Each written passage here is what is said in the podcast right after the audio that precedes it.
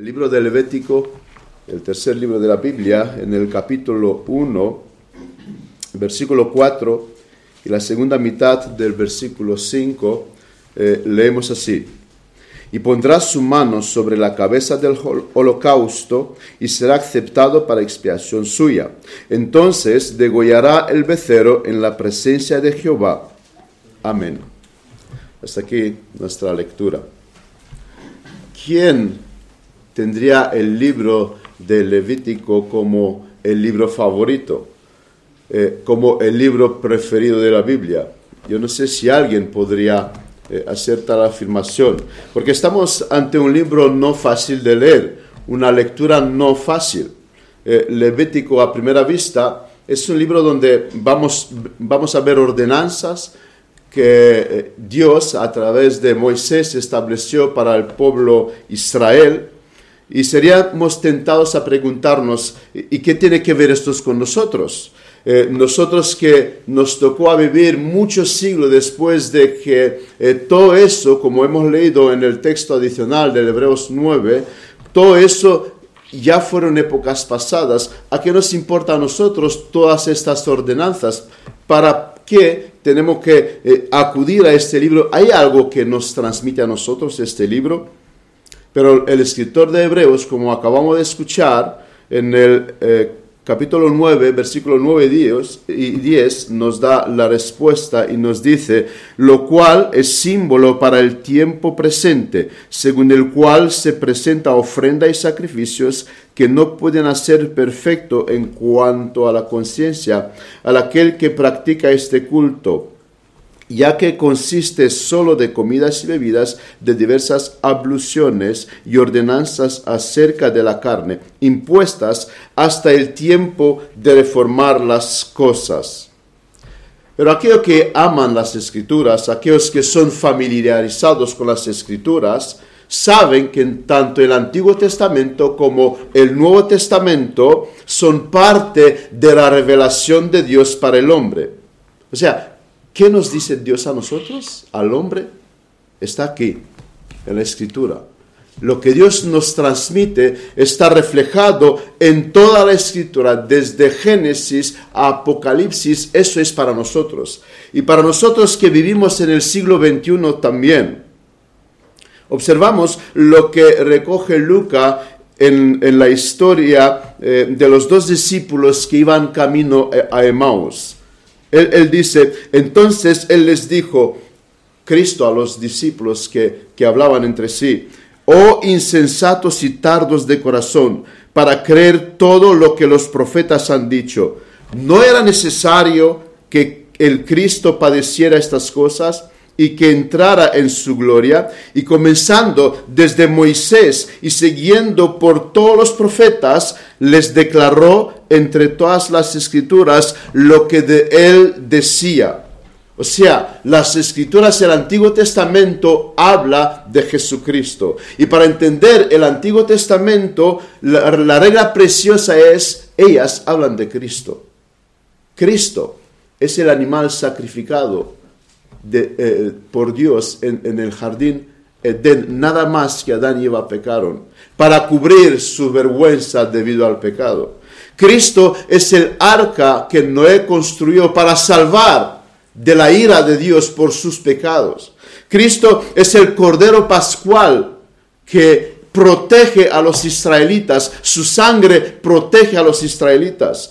Cristo es el maná del cielo que alimenta al pueblo de Dios. Cristo es la serpiente de bronce, aquel que mira a Cristo es salvo, es, curado de la enfermedad que es, fue debido a, la mordidura de, la serpiente. Y también Cristo lo podemos ver el antitipo eh, en muchos personajes, como Abel, el que ha sido matado por envidia de aquel que han visto que se agrada a Dios. Eh, eh, es, Moisés aquel que saca al pueblo eh, Israel de, la esclavitud, eh, de, la esclavitud de, los egipcios, es, es, Josué, que, lo lleva y, lo lleva a Canaán, es José también aquel que le alimenta, aquel que eh, provee para sus vidas. Es David, es vos, son tantos y, el tiempo no nos permite hablar eh, de, quién es Jesús en el Antiguo Testamento, pero eh, sería bueno cuando leemos el Antiguo Testamento leer con, con estas gafas. Jesús está en todos los lados. Como, como, dice Jesús a los discípulos de Maús, las escrituras hablan de mí. Todo el Antiguo Testamento habla de mí. De esta verdad hace constancia Juan en 5.39, cuando dice, escudriñad las escrituras, porque a vosotros os parece que ellas, que en ellas tenéis la vida eterna, y ellas son las que dan testimonio de mí. Y cuando Juan usa aquí la palabra escritura, no se refiere a, lo que nosotros hoy tenemos en nuestras manos. No se refiere eh, a todo este libro de Génesis hasta Apocalipsis, porque fue mm, después de unos 300 años más adelante cuando la cristiandad ya tenía eh, la Biblia en sus manos. Cuando Juan, Juan habla aquí de escritura, mayormente se refiere al Antiguo Testamento. ¿Y qué dice Juan? Ellos dan testimonio de mí. ¿Qué estamos leyendo hoy? ¿De qué trata nuestro texto? El hombre no se podría acercar a Dios por sí solo, porque sus pecados levantan un muro de separación entre Dios y, el hombre. Y estos pecados necesitan ser expiados. Y esto no era posible, como leíamos en, Hebreos, sin derramamiento de sangre. Y esto no nació con Moisés, aunque eh, leemos aquí este texto que lo escribe Moisés, eh, que es el mandato que Dios eh, da a Moisés para su pueblo, esto no, no nació con Moisés. El primer holocausto recogido en la escritura lo encontramos en la primera familia, como, como, hemos, eh, como hemos recordado. Fue Abel. Se nos dice que trajo un cordero, un cordero para sacrificar eh, delante de Dios y Dios lo miró con agrado. Vemos también a Noé, nada más salir del arca, trayendo un sacrificio delante de Dios. También vemos a Job, que Job vivió antes de los patriarcas, trayendo holocaustos como sacrificios delante de Dios, trayendo sangre, trayendo vida de animales. Luego vemos a los patriarcas. Y, mucho tiempo después después de todo eso, viene Moisés eh, y Dios establece de una manera más clara, más, eh, en, un, modo más, más claro este, esta doctrina. No tenemos constancia de cómo todos ellos llegaron eh, a traer estos sacrificios, pero hacían lo correcto y sabían que a Dios te puedes acercar a través del de derramamiento de sangre sin derramamiento de sangre no hay perdón, dice el escritor a los hebreos. Nada más ocurrir la caída, Dios nos, nos ilustra esta doctrina. Un animal muere para cubrir la vergüenza de Adán y Eva. Nada más pecar nos encontramos con el antitipo de Cristo. Sabemos que Dios se reveló gradualmente y aunque con Moisés no se introdujeron los holocaustos, Moisés fue el hombre a través del cual Dios habla a su pueblo, revelando esta voluntad suya de una manera detallada, de una manera más específica. Así que estamos delante de un texto que habla sobre Cristo. Este texto habla sobre Cristo. Y los holocaustos hebreos son sombra de lo que había de venir. Así que hoy vamos a detenernos para ver seis aspectos y luego concluiremos con unas aplicaciones. En primer lugar, y pondrá su mano. Dice aquí el, versículo 4, y pondrá su mano. El que ofrecía sacrificio no se quedaba pasivo. Eh, no era suficiente mandar el animal al lugar eh, donde se llevaría a cabo este sacrificio, este holocausto. Eh, y que los levitas se encargasen de hacer todo lo que tenía que hacer, ¿no? Por eso eran levitas, por eso eran sacerdotes. Él tenía que hacer algo, él tenía que participar. El hombre que quería acercarse a Dios tenía que hacer algo. Y era, y era algo que no lo podía hacer otro por ti. Aquí no sirven los esclavos, aquí no sirven los secretarios, aquí no sirven los embajadores. Eh, Niños, aquí hay niños. Aquí no sirve que tus padres son cristianos. Tú te tienes que acercar a Dios. Eh, tú tienes que hacer algo. No, sirve que tus padres están cristianos. Eh, es algo que tú tienes que hacer. Porque es un acto, un acto de voluntad. Es algo que tú quieres hacer. Aquí no hay lugar para la doctrina católica de que pagando eh, el alma sale del purgatorio. Tampoco hay purgatorio, pero eh, durante eh, el siglo, un poco antes de la reforma, circulaba ¿no? esta enseñanza que la gente puede pagar y, el alma es, es, es salva. tampoco se puede hacer algo para los muertos.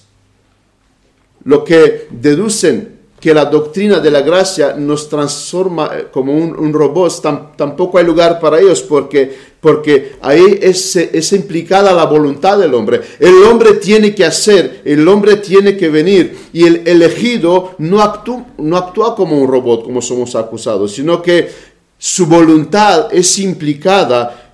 Él quiere hacer esto, él viene a hacer esto. Así que eh, sin, eh, sin fundamentos somos acusados los que creemos en las doctrinas de la gracia que el hombre actúa como un robot. No, el hombre no es un robot. El hombre que busca el perdón por sus pecados tenía que estar ahí presente. Era, era el animal que se sacrificaba, pero él debería ver lo que pasaba ahí. En Rumanía, eh, en estas épocas de, eh, de Navidad, eh, hay una tradición donde la gente sacrifican cerdos para tener abundantes comidas eh, durante estas fiestas y, lo siguen haciendo eh, hasta el día de hoy. Los hombres que viven en los pueblos están criando sus cerdos, los que están viviendo en las ciudades compran los cerdos. Eh, yo tuve ocasión de participar en estos actos donde el cerdo es degollado y es descuartizado pero para mí era un horror todo esto. Eh, yo dije, cuando era pequeñito, dijo, yo nunca más haré esto. Yo no puedo ver cómo este animal sufre, cómo es degollado de una forma violenta. Eh, yo cuando seré mayor no haré estas cosas. Y, la verdad es que así lo hice. Pero, ¿por qué? Porque no puedo ver violencia, no puedo ver sangre. A mí me da algo cuando veo eh, sangre saliendo. Pero por esto, por esto el hombre que venía a traer el holocausto tenía que estar ahí presente para ver toda, toda esta escena. El que traía sacrificio tenía que estar ahí presente para ver lo que sucede, para ver la forma violenta en la cual la vida es quitada, para ver que una vida es sacrificada para que él no muera, porque realmente él tenía que estar en lugar de este animal, para ver cómo un animal muere inocente por él, que es el culpable. Por esto el hombre tenía que estar ahí presente, al lado del sacrificio. Él tenía que observar lo que iba a suceder.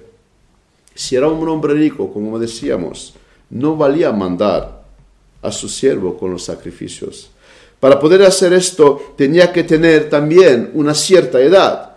Un bebé, un niño pequeñito de dos anitos, eh, no lo podría hacer. Era algo que él lo tenía que hacer. Eh, aunque eran los sacerdotes eh, los que llevaban a cabo este sacrificio, el hombre tenía que hacer algo.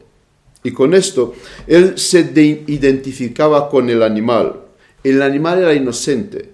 El animal no ha cometido los pecados. El animal no tenía que morir. Pero el que traía sacrificio sí que era culpable él tenía que morir, el culpable tenía que estar en el lugar del, holocausto. Y poner eh, sus manos sobre su cabeza eh, significa que se hacía un intercambio entre estos dos. La inocencia de este animal traspasaba al hombre y la culpabilidad del hombre traspasaba al animal. Con esto decía, el animal muere por causa de mí. Con la imposición de mano, él declaraba esta verdad, el motivo por el cual el animal es sacrificado. El animal muere por mí. Y no podría ser otro en su lugar. No vale traer sacrificios para otros. Mis hijos son ellos los que tienen que poner la mano sobre la cabeza del holocausto. Lo que puedes hacer por ellos, padres, enséñale esta realidad, enséñale esta verdad. Tú no vas a poder traer el holocausto para ellos. Ellos lo tendrán que hacer, pero lo que tú sí puedes hacer, enséñales la forma la cual Dios estableció que el pecado es expiado. Esto es lo que Dios ordenó a su pueblo a través de Moisés. Pero, ¿qué a nosotros? Sabemos que nosotros somos los que hemos pecado y Cristo es el Cordero de Dios que quita el pecado. Lo que tenemos aquí es una imagen de lo que sucederá con los que reciben perdón a través del sacrificio de Cristo. Todos nosotros, por la fe, estamos poniendo las manos sobre Cristo. El hecho de que nuestros pecados son perdonados es porque nos hacemos partícipe de Cristo. Cristo fue la cruz por mí. Cristo fue la cruz por ti. Y, cuando yo deposito mi fe en Cristo, es este acto de poner mis manos sobre su cabeza. Yo no tengo ya que morir porque eh, se encuentra un inocente. Se han encontrado un inocente que lo hizo por mí. Mis pecados son transferidos a Cristo y su inocencia me es transferida a mí. Eh, la mano puesta por nosotros en Cristo es la fe. Eh, con la fe puesta en Cristo nosotros eh, nos beneficiamos de, de, este intercambio. Por, esta, por esto la salvación es por la fe. Porque la fe es el acto en el cual nosotros ponemos las manos sobre Cristo. Así que lo que hacía el hebreo en aquel tiempo poniendo la mano sobre este animal, nosotros los cristianos hacemos de la misma manera cuando en la fe eh, nos hacemos partícipe de este sacrificio de Cristo. En el segundo lugar, poner la mano sobre la cabeza. El pecador tenía que entrar en contacto con el animal. Poner la mano sobre su cabeza hacía que él se identificase con este animal. El animal no sabía qué iba a suceder, pero el pecador sí. El animal no sabía por qué estaba ahí, el pecador sí. El animal no sabía que pronto morirá, el pecador sabía que el que tenía que morir es él. Y tocar el animal le hacía más consciente de lo que iba a suceder. imaginaos por un momento e, esta escena el, animal está atado, él no puede escaparse. El pecador se acerca, pone sus manos sobre su cabeza, el animal es un poco asustado, le gustaría ir, pero, pero no puede. El animal tiene los ojos abiertos, le mira como queriendo decirle, ¿qué quieres hacer conmigo? ¿Qué te he hecho? Déjame ir, no he hecho nada. No quiero que se me haga daño todavía está con vida. Y el pecador observa los signos vitales, nota que ahí hay vida. Y el, animal mueve la cabeza asustado. Si podría hablar, diría, ¿qué haces conmigo? Y el pecador debería contestar, tú pronto serás matado para que yo pueda vivir. Poner las manos sobre su cabeza acercaba al pecador de su sustituto le permitía tener un contacto más íntimo, eh, le permitía verle la cara, sentir el pulso, estar en contacto con aquel que será sacrificado para que él tenga vida. Eh, ocurre situaciones en nuestras vidas ¿no? Cuando no podemos mirar a las personas en los ojos. Tenemos algo con ellos y no podemos tener este contacto visual. Eh, nos es difícil dar la mano incluso y abrazar. Eh, el contacto se hace difícil, eh, pero el pecador estaba llamado a tener contacto con, con ese animal, mirarle en los ojos eh, y decirle, tú vas a morir por mí. Era invitado a tener comunión con, este, con este animal del holocausto. Y aquí el pecador se le pide entrar en contacto con el sustituto. Le tiene que tocar es el que muere en, su lugar, debe mirarle, debe tocarle, no vale que esté retirado ahí en un lugar mirando de lejos la escena. Tiene que notar su pulso, eh, tiene que notar que hay vida, notar que se mueve, porque pronto no lo hará. Eh, poner las manos sobre la cabeza concientizaba al pecador de lo que iba a suceder, que esta vida, ahora que existe, pronto no será. Y todo esto porque Él es el culpable. Poner la mano sobre la cabeza es un símbolo de intercambio. La inocencia del animal era transferida al culpable y la culpabilidad del hombre estaba transferida al animal. Era un acto solemne también eh, que se hacía en público, ¿no? Ahí era el sacerdote presente, era testigo eh, de la proclamación que este hombre hacía. Eh, también eran otros personajes presentes que también venían con sus sacrificios. Era una declaración que se hacía delante de Dios. Con esta imposición de mano, el hombre hacía una declaración delante de Dios. El animal muere para que yo pueda vivir. El animal es inocente, pero yo soy culpable. Estoy aquí porque he pecado. Estoy aquí porque merezco ser matado. Merezco la muerte. Estoy aquí por mis pecados. Es, es un acto solemne en el cual el pecador hacía una declaración he pecado, debo morir. Yo soy el animal que debo ser sacrificado. Pero también hacía una declaración en el cual el pecador decía, Dios es misericordioso, me ofrece gracia, me ofrece perdón. Yo debería morir, pero Dios ofrece salvación. Me afero al plan de Dios. Eh, el pecador que venía con su sacrificio declaraba esto, me afero a lo que Dios estableció para mis pecados, para el perdón de mis pecados. Estoy haciendo esto porque Dios ha dicho que el perdón de los pecados está a través de este acto y quiero ser perdonado. El pecador clamaba esto, quiero ser perdonado, quiero aferrarme a lo que Dios ha dicho. Dios nos ofrece el perdón, pero quiere que meditemos en la forma de cómo se hizo, de cómo se lleva a cabo. Eh, Bunyan, en su famoso libro El Peregrino, describe esta escena eh, del peregrino. Él tenía sus pecados eh, detrás de él y, y, no podía escapar sino hasta la cruz. Cuando llegó a la cruz, el peregrino primero en su viaje tenía que llegar a la cruz para que sus pecados se, les caen de la espalda. Y, cuando llegó a la cruz, pasó, pasó eso de que sus pecados cayeron, el bagaje de sus pecados se quedaron atrás, pero tenía que llegar a la cruz. Y todo creyente, tú y yo, si somos creyentes porque un día hemos llegado a la cruz, hemos contemplado lo que pasó ahí en la cruz. Nadie, nadie es creyente al menos que una vez miró aquel que fue crucificado con fe.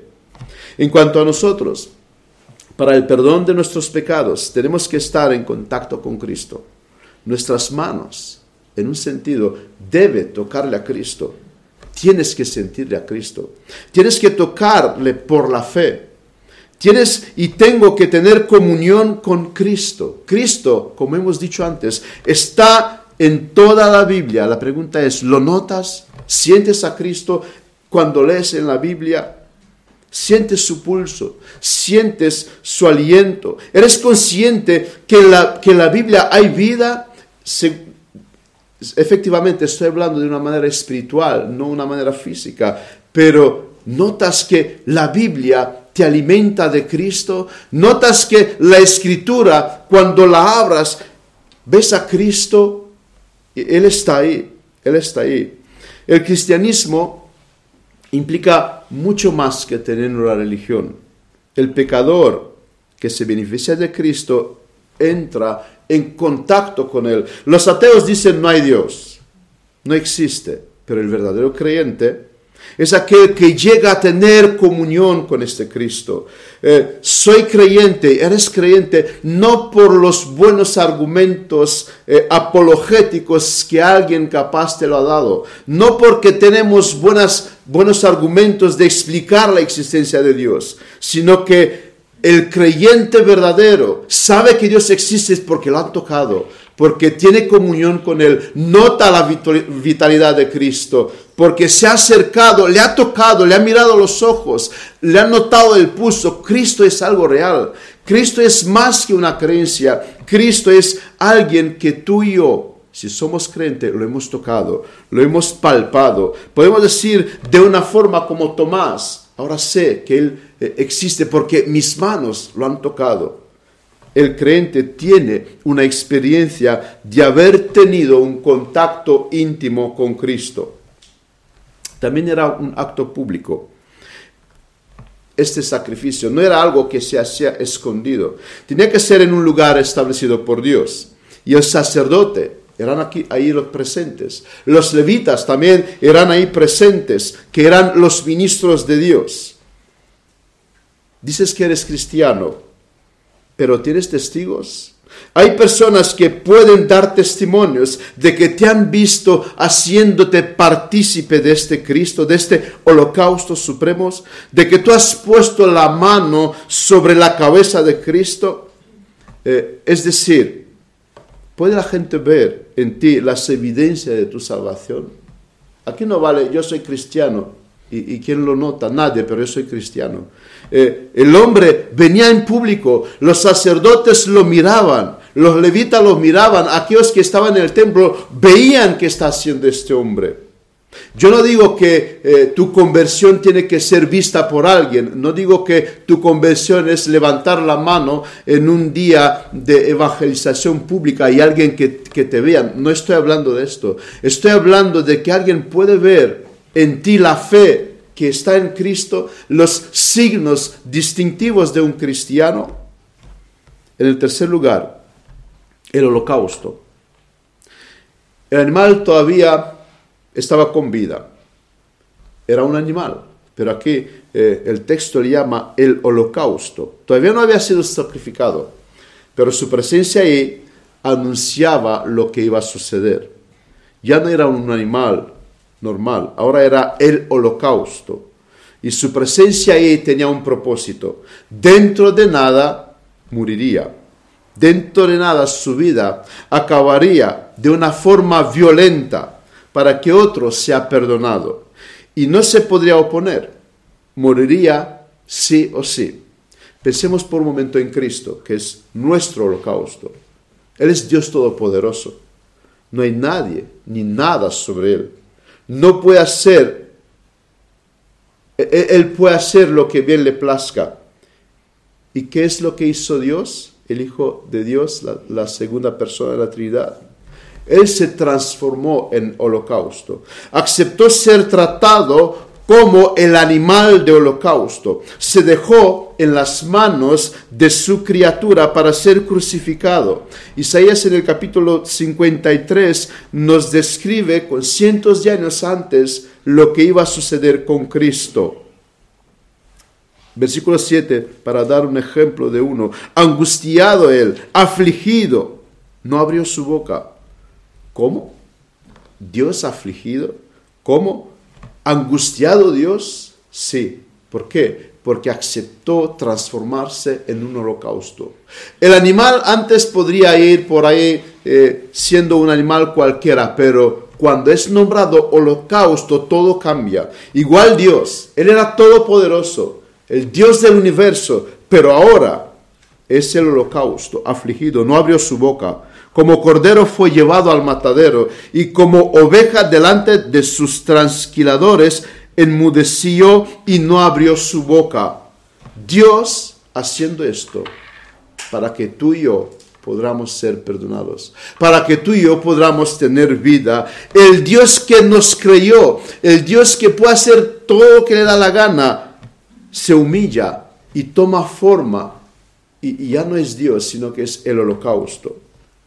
En diferencia del holocausto de nuestro texto, cuando el animal no sabía que será crucificado, Cristo lo sabía.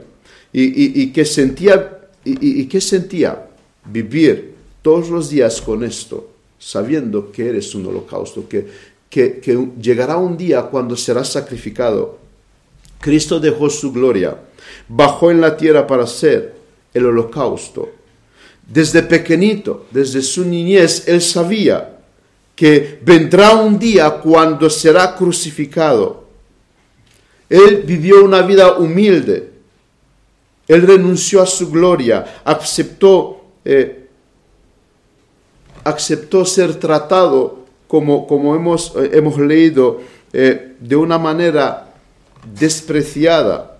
Él renunció a su gloria y todo esto simplemente porque Dios nos amó. Y mira el costo que, que pagó Dios para que tú y yo podríamos ser perdonados. ¿Qué padre, qué padre dejaría a su hijo como holocausto para la vida de otros? Y estos otros siendo no sus amigos, sino sus enemigos. Durante la ley mosaica murieron miles, puede que millones de animales, y aún así no fueron suficientes para traer el perdón para los pecadores. La muerte de Cristo sí que es suficiente para limpiar y perdonar de todo pecado aquel que cree. Esto nos dice qué valoroso fue su sacrificio. Nuestro entendimiento se queda corto a entender qué preciosidad estaba en el holocausto supremo que se llevó a cabo en la cruz. Lo que tenemos en la ley mosaica no es otra cosa que la sombra de lo que iba a venir. ¿Quién, quién entenderá suficientemente qué significa que Cristo murió por los pecadores? ¿Quién puede explicar qué contiene aquella copa que él decía a Dios, Padre, si es posible, si es posible, aparta, apártalo de mí? ¿Y qué dijo el Padre? No, ¿por qué? ¿No amaba el Padre a Cristo? Sí que lo amaba, más que cualquier otra cosa, pero el Padre también nos amó a ti y me amó a mí para darle al Hijo beber esta copa, para hacer que su Hijo sea el holocausto, por amor a mí, por amor a ti. Qué grande misericordia, qué grande amor eh, demostró Dios por los pecadores.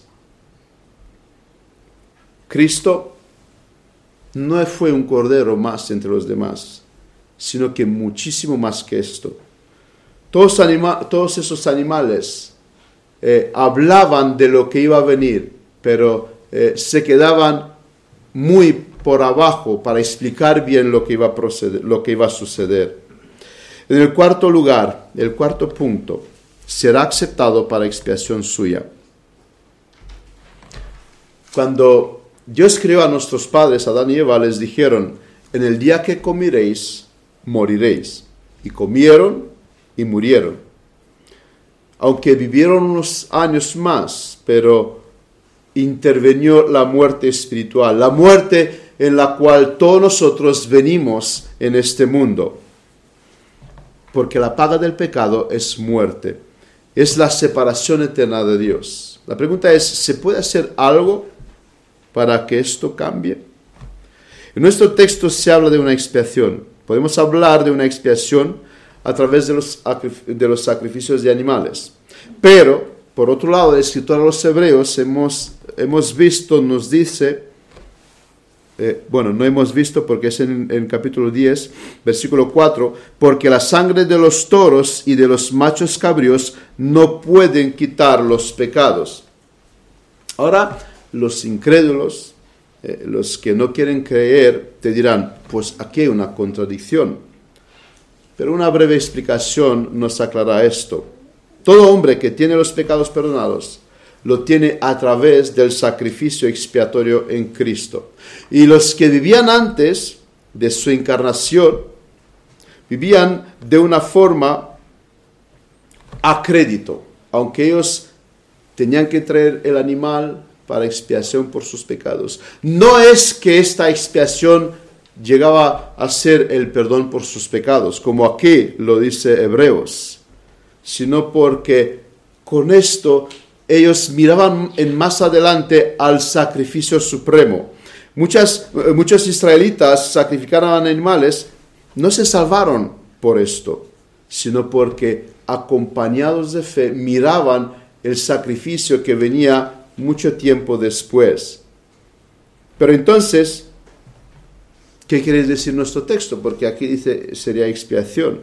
El escritor a los hebreos nos da la respuesta, lo cual es símbolo para el tiempo presente, según el cual se presenta ofrenda y sacrificios que no pueden hacer perfecto en cuanto a la conciencia aquel, al que participa de este culto, ya que consiste solo de comidas y bebidas, de diversas abluciones y ordenanzas acerca de la carne, impuesta hasta el tiempo de reformar las cosas. Los holocaustos de nuestro texto del Antiguo Testamento es un símbolo profético temporario. Y a través de ellos el hebreo aprendía que para sus pecados se debe pagar con vida y con vida inocente. Y todo este sacrificio apuntaba al único y gran sacrificio que sí que es capaz de traer el perdón. Pero Cristo, habiendo ofrecido una vez para siempre un solo sacrificio por los pecados, se ha sentado a la diestra del Padre. ¿Cuánta tranquilidad nos debe dar esto? El que dijo, morirás en el jardín Edén. Y es lo que ha pasado, morirás y vas a comer. Y murieron. Hoy dice, vivirás si tú traes este sacrificio, si este sacrificio se lleva a cabo por ti. Y Dios no miente. Si Él dice que un sacrificio a través de un sacrificio podemos recibir perdón, esto sería así. Y no deberíamos tener miedo. Si nos acercamos a través de Cristo, seremos recibidos. Dios le dijo a Adán y Eva, si comes, morirás. Y esto ocurrió. Dios nos está diciendo a nosotros hoy, si comes, vivirás. No tienes que tener miedo si has comido, si has, te has alimentado de Cristo, porque lo que Dios dijo se cumplirá. Cuánto, cuánta tranquilidad, cuánto descanso para el alma que entiende esta, esta verdad. Pero no trates no trates de hacerlo por otros caminos. No trates de buscar la aceptación de Dios a través de la religión, a través de tu moralidad. Es el holocausto que hace posible nuestra expiación. Lo único que debes tener y lo único que debo tener es asegurarme que este sacrificio fue también por mí. Que tú y yo somos partícipes de este sacrificio. Si lo has hecho, Eres un hombre bienaventurado, puedes descansar, puedes estar tranquilo. Solamente lo único que se pide es que este sacrificio sea también para ti. Esta aceptación se empieza a vivir desde ahora, desde aquí. Sabemos que tenemos los pecados perdonados, sabemos que reinaremos con Él, y los creyentes disfrutan de esta vida de una manera gozosa. El creyente llega a gozar del cielo desde ahora, no tiene que esperar el día del juicio final para ser juzgado, porque Dios ha prometido sería expiación. Gozamos del cielo ahora. Eh, pero Satanás quiere quitarnos este gozo. Él es un buen teólogo teólogo, eh, Satanás. Y él no quiere que gocemos. Él sabe que si nos eh, eh, hemos hecho partícipe de ese sacrificio, ya tenemos vida eterna, pero él, él, quiere escondernos esta verdad para no alegrarnos. Y muchos creyentes temen perder su salvación, aunque no es cierto. Y Satanás disfruta con esto, pero nosotros no lo permitimos. Lo que expía el pecado no es otra cosa que el holocausto no es tu grado de santidad, no es eh, tu pequeño número de pecados que consigues hacerlo durante el día, no es tampoco tus buenas obras. Lo que expía el pecado es únicamente el holocausto. Por esto, el que ha entendido esta doctrina es un hombre bienaventurado. Muchos cristianos tratan de hacer obras, muchos cristianos tratan de hacer cosas para entrar en el cielo, pero es totalmente erróneo. Para entrar en el cielo lo que se necesita es estar partícipe de este holocausto. Es lo que nos enseña el texto, es lo que nos enseña todas las escrituras. El Señor para que veáis, nos presenta una situación donde muchos pensaban ser aceptados por otros medios. En Mateo 7, 22 y 23 leemos, muchos me dirán aquel día, Señor, Señor, ¿no profetizamos en tu nombre? ¿Y en tu nombre echamos fuera demonios? ¿Y en tu nombre hicimos muchos milagros? Y entonces les declararé, nunca os conocí, apartaos de mí, hacedores de maldad. O sea, estas personas eh, tenían en la mente que si él hace obras, que si hacen milagros, que si son ministros de Dios, tendrá la entrada en el cielo. O sea, ellos pensaban que si pertenece a una religión entrarán en el cielo. ¿Y qué le están diciendo? Señor, nunca os he conocido. Cuán equivocados son muchos. Piensan que entrarán en el cielo debido a tal y tal cosa, pero olvida que el único requisito para entrar en el cielo, para ser expiados tus pecados, es hacerte partícipe de, de la sangre de Cristo. No porque eres pastor, no porque eres sacerdote, no porque eres un ministro, no porque eres papa. De hecho, no sé si alguno estará en el cielo. Tampoco los santos son santos porque eh, han hecho milagros, como dice la Iglesia Católica, sino que son aquellos que sus pecados han sido expiados. Acabamos de leer un texto donde vemos que es posible hacer milagros, hacer muchas cosas en el nombre de Dios y estar fuera del reino de Dios.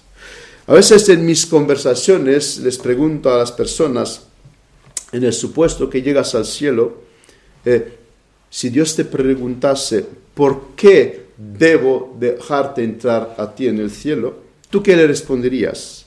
Y muchos, muchos me contestan, muchos que, que no conocen el Evangelio me dicen, bueno, pues soy buena persona, incluso mejor que muchos, eh, yo no hago tal, yo no he matado, yo, yo soy buena persona. ¿Cuándo equivocados? Porque las buenas personas no van al cielo.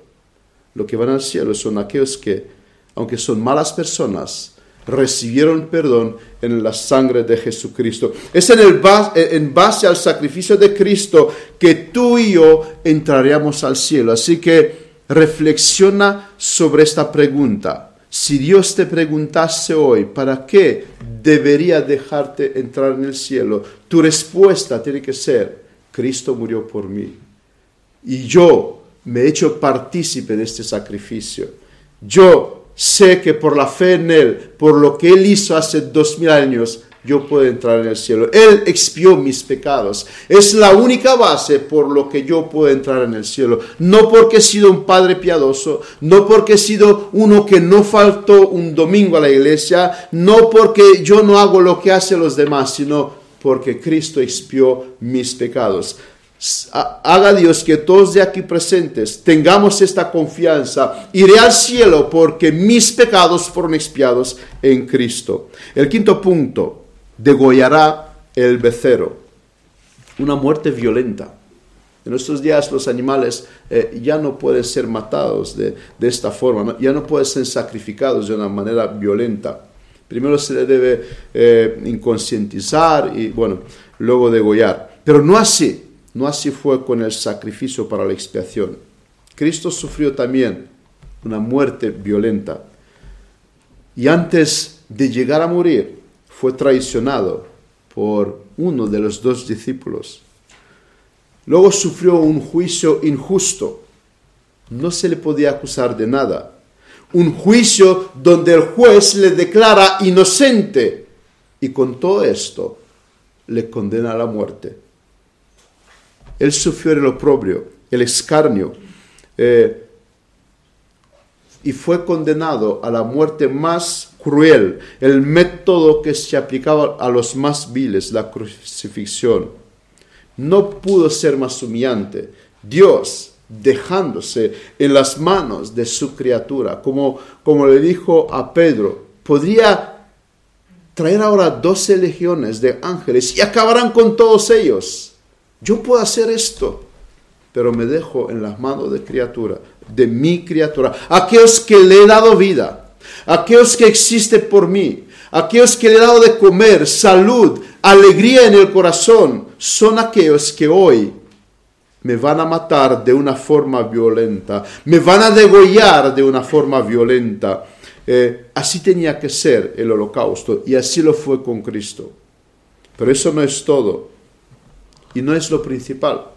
La ira de Dios cayó sobre Cristo. La ira de Dios que tenía que caer sobre nosotros cayó sobre su Hijo. Es decir, mi infierno, tu infierno, el infierno de todos aquellos a que vino a salvar, lo sufrió Cristo en la cruz. Eh, no vamos a poder entender qué significa esta copa, porque traspasa nuestro entendimiento. Todo el infierno de todos los suyos concentrados en esta copa y Dios dándole a su Hijo a beber esta copa. Es, es mucho más. Por esto, por esto los millones de vidas de, los holocaustos hasta entonces quedan cortos al lado del holocausto eh, supremo, porque, porque es mucho más este holocausto supremo que miles y miles de vida de beceros inocentes, de corderos inocentes. Cuando piensas en tu salvación, piensa en lo que implicó que Cristo ha sido degollado de una forma violenta no fue que Dios dio un decreto eh, para que los pecadores reciban salvación, sino que implicó la muerte de su único Hijo, porque la paga del pecado, dice Dios, es muerte. Y degollar significa muerte. Tú y yo deberíamos ser castigados con la muerte eterna.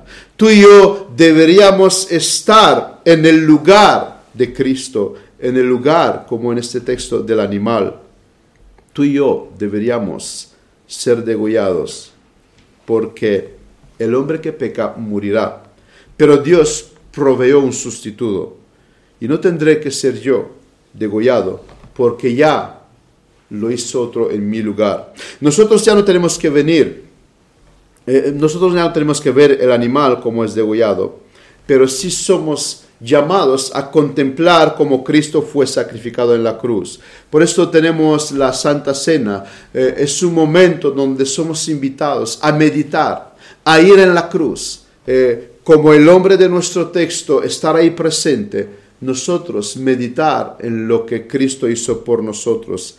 Eh, por esto se nos fue dejada la Santa Cena para meditar, para contemplar lo que tuvo lugar en la calavera. Y el último punto, en la presencia de Jehová. ¿Quién pedía todo esto? ¿Por qué tenía que llevarse a cabo el holocausto? ¿Quién pedía justicia? ¿Quién quería que el pecado sea pagado? ¿Delante de quién se tenía que llevar a cabo la expiación? No se podría hacer de otra manera. No podría Dios dar un verdicto sin, sin que su hijo tenga que morir era Dios, que no podía pasar por alto el pecado.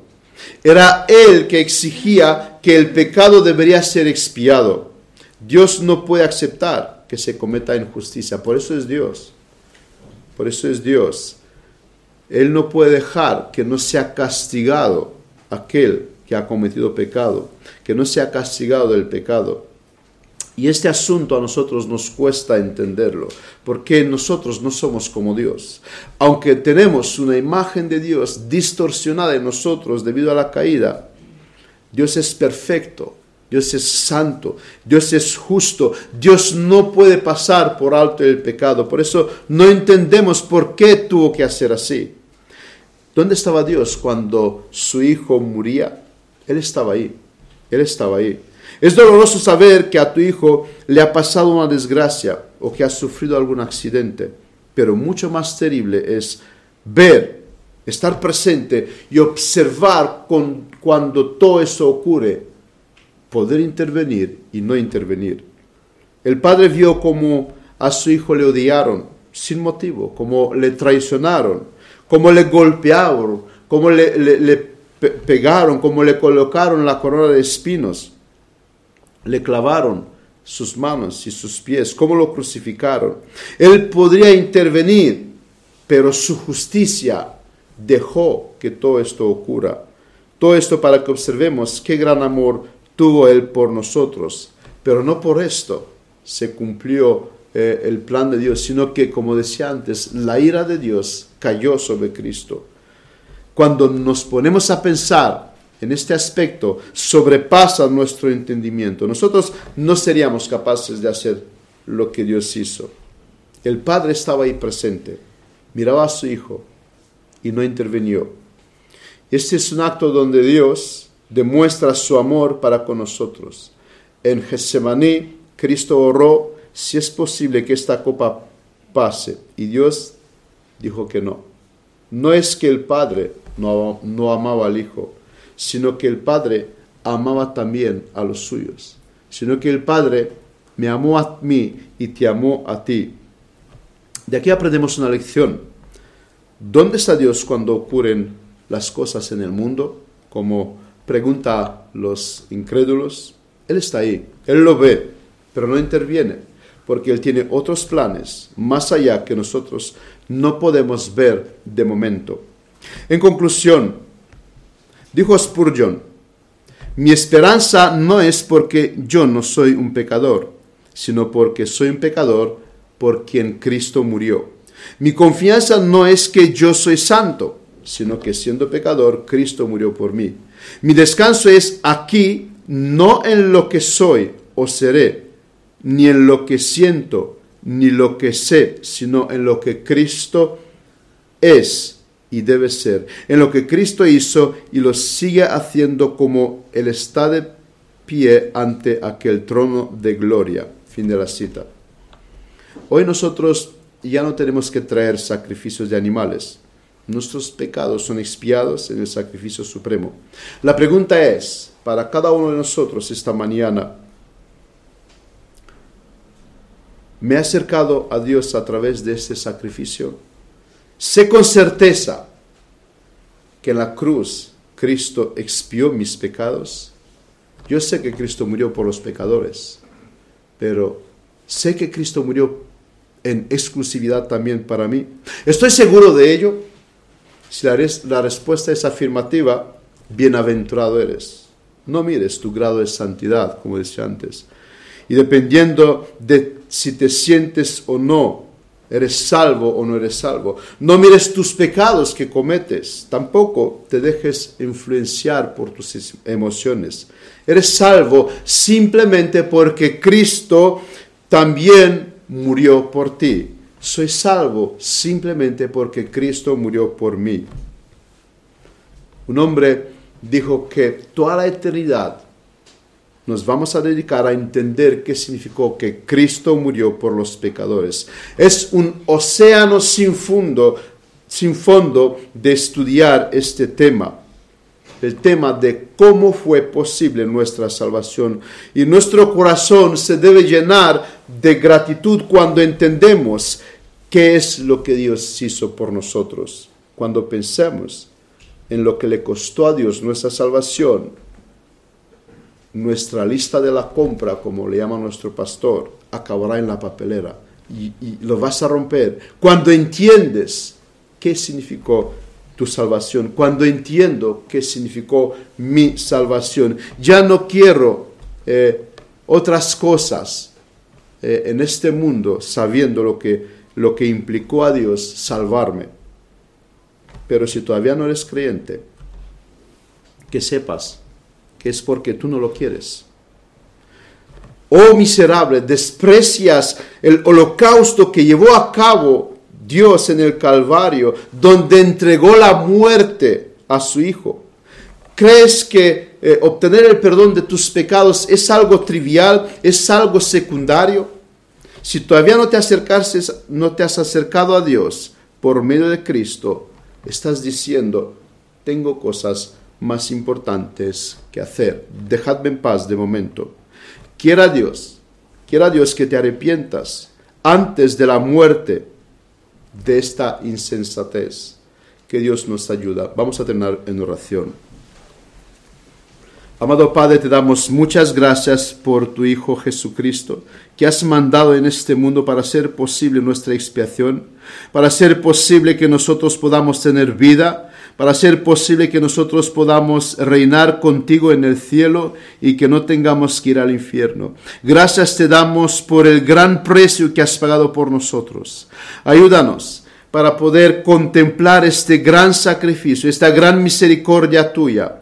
Ayúdanos a poder ser agradecidos y, darte muchas gracias por todo lo que tú has hecho, has hecho por nosotros. Y también queremos orar por aquellos que todavía están desconsiderando este asunto, el perdón por sus pecados, que reflexionen y que puedan mirar hacia ti, aquel que has traído vida en este mundo, que puedan mirar hacia ti aquel que das vida, aquel que perdona los pecados. Gracias te damos porque nos has dejado tu palabra donde encontramos reflejado el perdón por nuestros pecados. Gracias porque nos has hablado un día más. Todo eso en el nombre de Jesús lo ponemos delante de ti por sus méritos que lo tiene en la cruz, en el Calvario, que lo ha ganado por nosotros. Amén.